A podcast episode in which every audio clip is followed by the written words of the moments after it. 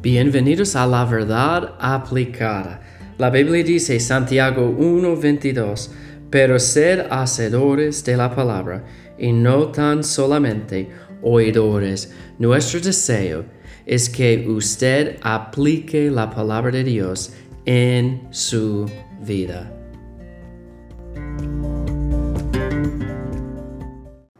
Hola, bienvenidos. Gracias por escuchar la verdad aplicada hoy.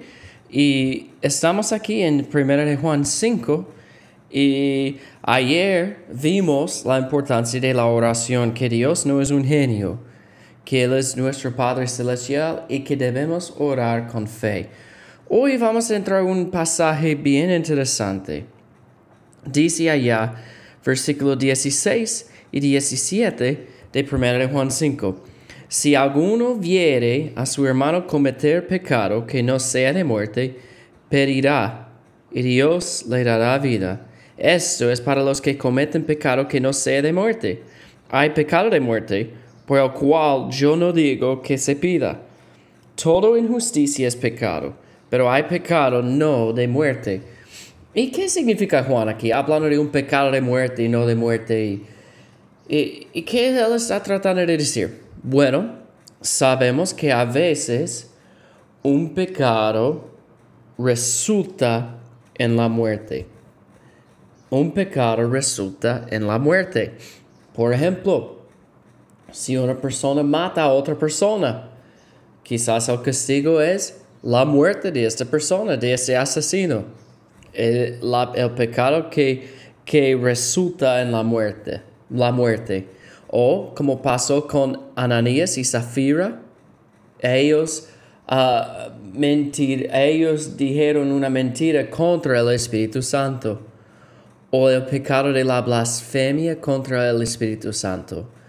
Y hay algunos pecados que resultan en la muerte, quizás usando drogas y las complicaciones, quizás de tomando demasiado como un borracho y un accidente de carros, y hay otros pecados. ¿Y qué debemos hacer? La Biblia dice allá, si alguno viere a su hermano cometer pecado que no sea de muerte, pedirá, y Dios le dará vida.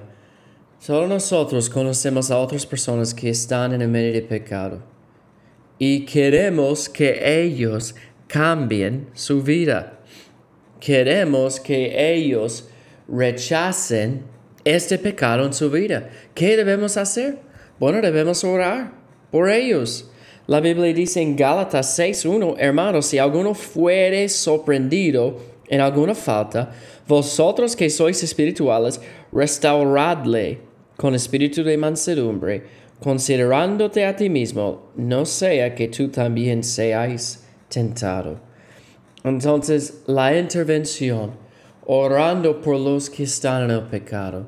Quizás es un ser querido, un hijo, una hija, padre, primo, tío, tía, amigo, vecino, quien sea, que, que están practicando el pecado. Vamos a orar por ellos.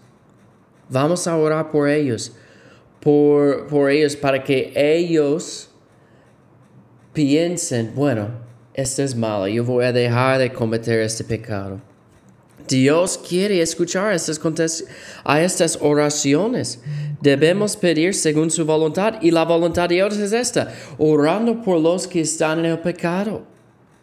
Y Dios le dará vida.